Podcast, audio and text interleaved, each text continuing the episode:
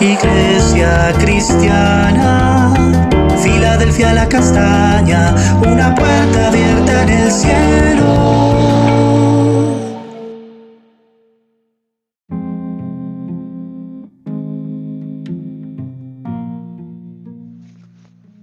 Buenos días, generosa Iglesia Filadelfia la Castaña, una puerta abierta en el cielo. Hoy hablaremos en nuestro devocional acerca de lo que se siembra, se recoge. Leo en Eclesiastés el capítulo 11, versículo 1 y 2, en la versión Reina Valera, que dice, Echa tu pan sobre las aguas, que después de muchos días lo hallarás. Reparte a siete y a uno a ocho, porque no sabes qué mal ha de venir sobre la tierra. También en la versión traducción al viviente, que dice, envía tu grano por los mares y a su tiempo recibirás ganancias. Coloca tus inversiones en varios lugares, porque no sabéis los riesgos que podría haber más adelante. Entonces aquí el sabio nos enseña acerca de lo que nosotros damos, invirtamos, sembremos, ofrendemos, trabajemos, de eso mismo recogeremos.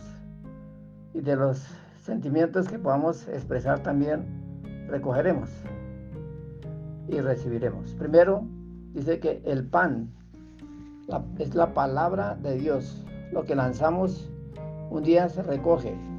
Eh, se recogerán los resultados que sembramos cuando eh, lanzamos la buena semilla, como dice en Isaías 55, versículo 10 al 11.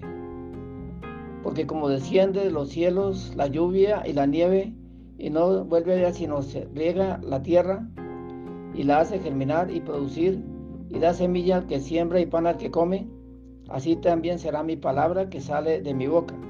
No volverá a mí vacía, sino que hará lo que yo quiero y será prosperada en aquello para lo que la envié.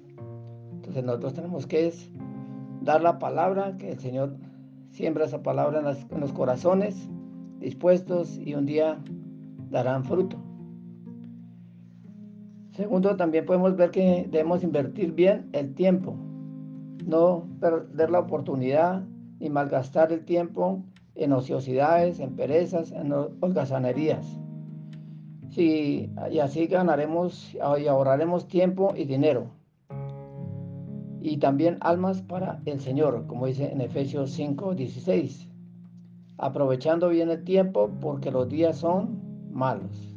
Entonces, no debemos desperdiciar ninguna oportunidad para eh, predicar la palabra del Señor. En tercer lugar, nos habla que el, sembrador siembra la semilla, la abona, la cuida con dedicación, con esmero, con diligencia y recoge la cosecha. Asimismo, en la obra del Señor, no debemos de desanimarnos porque un día recogeremos lo que sembramos y veremos el fruto de nuestro trabajo en el Señor. Como dice en segunda de Corintios, el capítulo 9 y versículo 10. El que da semilla al que siembra y pan al que come, proveerá y multiplicará vuestra sementera y aumentará los frutos de vuestra justicia. Entonces el Señor es el que provee y bendice todo lo que hacemos. En cuarto lugar, cuando ofrendamos, diezmamos para la obra del Señor, para la extensión de su reino, no es en vano, porque el Señor nos recompensa eh, lo que hagamos cuando bendecimos al pobre, al necesitado, a la viuda o al huérfano. Dios lo ve. Por eso dice en Proverbios capítulo 19, versículo 17. A Jehová presta el que da al pobre, y el bien que ha hecho se le volverá a pagar. Entonces el Señor no es deudor de nadie. En quinto aspecto, si trabajamos con honradez, eficacia y recogemos el fruto de nuestro trabajo, también eh, el Señor nos bendecirá. Como dice el Salmo 128, versículo 1 y 2. Bienaventurado todo aquel que teme a Jehová, que anda en sus caminos. Cuando comieres el trabajo de tus manos, bienaventurado serás y te irá, y te irá bien.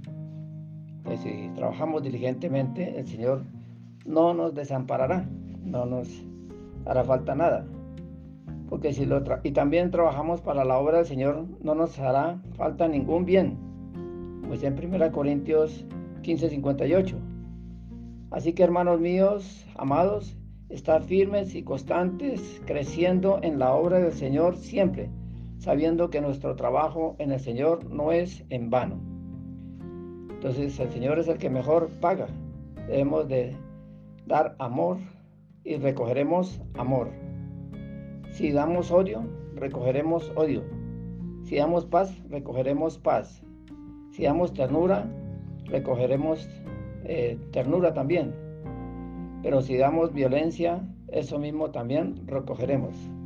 Como dice en Gálatas, el capítulo 6, versículo 7 al 9. No os engañéis, Dios no puede ser burlado, pues todo lo que el hombre sembrare, eso también segará. Porque el que siembra para la carne, de la carne segará corrupción, mas el que siembra para el espíritu, del espíritu segará vida eterna. No nos cansemos pues de hacer el bien, porque a su tiempo segaremos si no desmayamos. Entonces, por más que eh, veamos cosas tremendas en la vida, debemos de seguir sembrando y dando lo que el Señor ha colocado en nuestras vidas. En sexto lugar, también el sabio nos dice acerca de que debemos de ser sabios eh, y sigilosos, prácticos y prudentes en hacer las inversiones.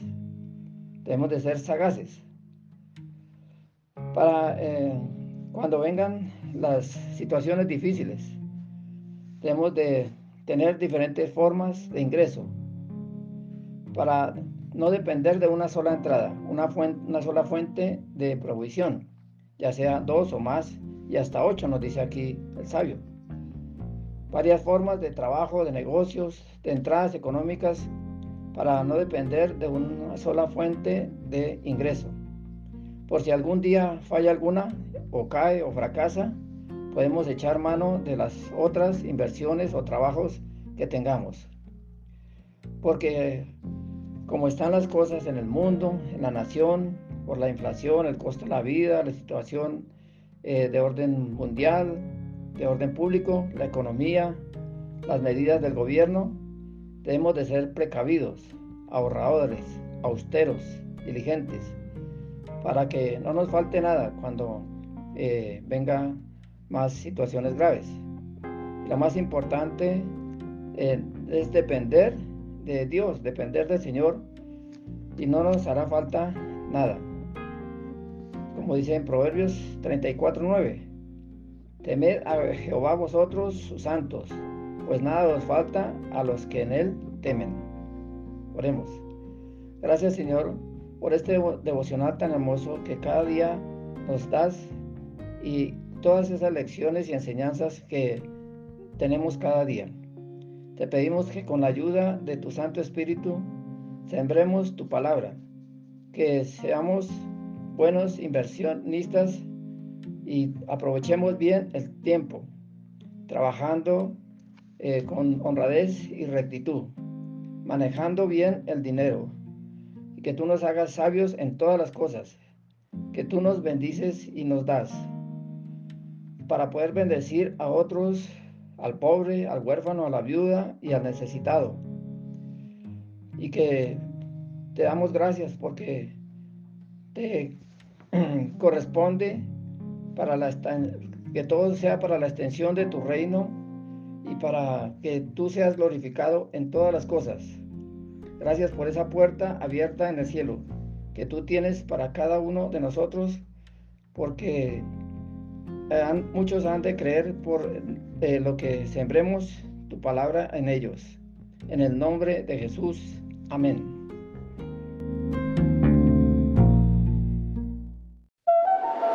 Iglesia cristiana, Filadelfia la castaña, una puerta abierta en el cielo.